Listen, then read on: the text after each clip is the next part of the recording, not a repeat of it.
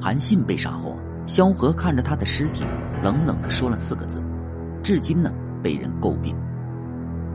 关于韩信的故事啊，史书中呢记载了很多，而跟韩信有关的俗语及成语啊，更是流传至今。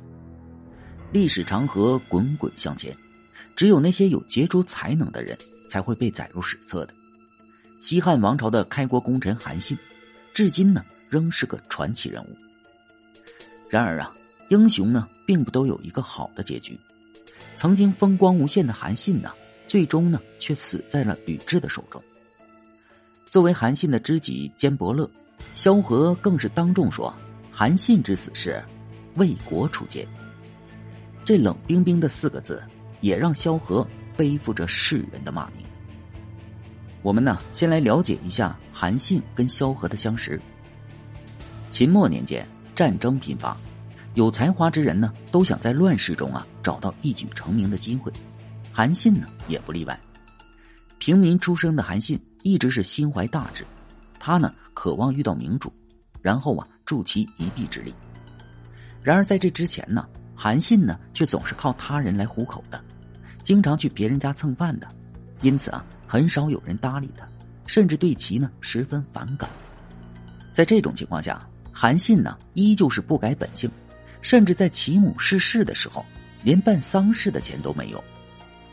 在这段落魄的日子里啊，韩信呢，不但经常被别人讥讽，而且呢，还曾受过胯下之辱。大丈夫能屈能伸，韩信呢，便是如此。他呀，丝毫不在意别人对自己的蔑视，而是一心的想要实现大抱负。正值项羽的势力日渐强大。韩信呢，便带着武器去投奔了项梁，却始终呢没能得到重用。当项梁不幸战死后啊，韩信向项羽频繁献计，也都是啊遭到了拒绝。见此情形的韩信呢，失望至极，只能是转而又投奔了汉军。在历史上啊，只要你站对了队伍，那就有名垂青史的可能性。来到汉军的韩信，虽然曾经历过一段默默无闻的时间。但是自从他认识了萧何之后，他的人生彻底改变了。萧何和韩信的关系啊，亦师亦友。在萧何看来呢，韩信是一个难得的人才，这也就是啊，萧何向刘邦力荐韩信的重要原因。起初啊，刘邦呢并没有将韩信放在眼里，但经不住萧何的劝谏，这才答应了召见韩信。这就是啊，成也萧何的由来。当时啊，已经进入楚汉争霸的关键时期，刘邦与项羽呢分江而治，分庭抗礼。跟拥有精兵的项羽相比呢，刘邦获胜的可能性啊偏低的。就在这时啊，韩信出现，他给刘邦呢进言献策，令刘邦大喜，当即便将韩信呢封为大将军。多年的忍辱负重，韩信呢终于有了施展抱负的绝佳机会。得到刘邦赏识的他，在战场上开始崭露头角。在韩信的指挥下，汉军大败楚军，占领了关中大部，平定了三秦之地。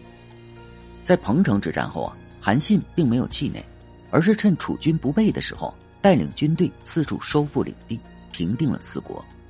最终啊，刘邦打败了项羽，坐拥天下。如果没有韩信调兵遣将，出谋划策。刘邦能否坐上皇位都很难说，这或许就是刘邦的过人之处，善用能臣。正如萧何所言呢，韩信是一个难得的人才，他帮助刘邦建功立业，号令天下，史书呢更是将其称为楚汉三杰。当西汉王朝正式建立啊，已是一国皇帝的刘邦大封功臣，萧何和韩信等人呢都受到了丰厚的奖赏。然而啊。最是无情帝王家呀，权力是一把双刃剑，在给人带来至上荣耀的同时啊，也会给人带去灾难。当年的韩信呢，帮刘邦打下了江山，百姓对韩信呢是极为崇拜的，甚至有了只知韩信不知汉帝的传言。这个呀，不仅让刘邦对这位忠臣开始心生忌惮，而且啊，让刘邦想起来韩信之前的一些行为。早在平定四国的时候，韩信就请求自立为代理王。刘邦当时呢，为了稳定局势，才勉为其难的答应了韩信的这一要求。但今时不同往日啊，如今的刘邦是一朝皇帝了，绝不容许其他人有称王的想法呀。皇帝最忌讳的就是啊功高盖主的臣子。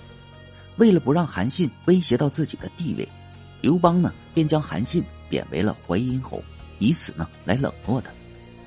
这韩信呢也是个聪明人呢，也深知皇帝的用意，于是呢淮阴侯韩信只能是闭门不出，憋屈的活着。汉初啊政局不稳，各地呢都会有谋反事件，为了稳固江山呢，刘邦呢只能亲自出兵平叛。就在陈豨起兵造反这一年。韩信呢，被萧何绑到了长乐宫，被吕雉呢以谋反罪给杀死了。一代枭雄啊，居然就这样死于妇人之手，实在是可悲呀。韩信被杀呢，与萧何脱不了干系，这也就是啊败也萧何的由来。当吕后听闻韩信有谋反之心的时候，便伙同萧何将韩信诓骗至了长乐宫。而刘邦回宫之后呢，听闻韩信已死。也没有迁怒于萧何和吕后，只是长叹了一口气，从此啊再也不用害怕自己的地位不保了。这或许啊就是吕后能坐稳皇后之位的原因，因为啊她可以猜透刘邦的心思，也为刘邦呢解决了不少事情。而在韩信死后呢，萧何只是冷冰冰的说了“为国除奸”四个字。萧何之言呢，至今都被人诟病。对于韩信来说，萧何既是他的伯乐，也是他的掘墓人。至于韩信是否真的有谋反之心呢？这些已经无从考证。毕竟历史啊是胜利者书写的，真假难辨呢。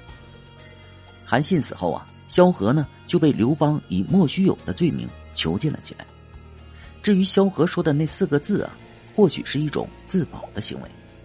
正所谓啊，伴君如伴虎啊。萧何不知道刘邦什么时候会对自己起疑心呢，也害怕呀自己会像韩信一样身首异处，所以啊才会对韩信的尸体说出那几个字。而这是啊封建王朝中每一个开国功臣都会遇到的难题，他们呢可以为皇帝拼命打江山，却很少有人会善终，这也是正常的。对于一国之君来说啊。一旦他们被推上了权力的最高峰，自然呢就会心生怀疑。而晚年的刘邦呢，更是疑心重重，他将异姓诸侯全部杀掉，以此呢稳固刘姓江山。在现在的人们看来啊，诛杀忠臣有种忘恩负义的意思，但是在混乱的汉初，为了稳固江山，避免异姓诸侯再次起事，刘邦的这一做法虽然残忍，却也合乎情理。因此啊，大汉王朝才能持续了几百年。这俗话说得好啊，“共患难容易，共享福难。”韩信与那些被诛杀的异姓诸侯，确实为刘邦打江山呢做出了杰出的贡献，但他们呢不能因此居功自傲，认清自己的位置才能保全性命。就像萧何那样，虽然最后被囚禁了，但与韩信等人的结局对比啊，也算是一种。善终了。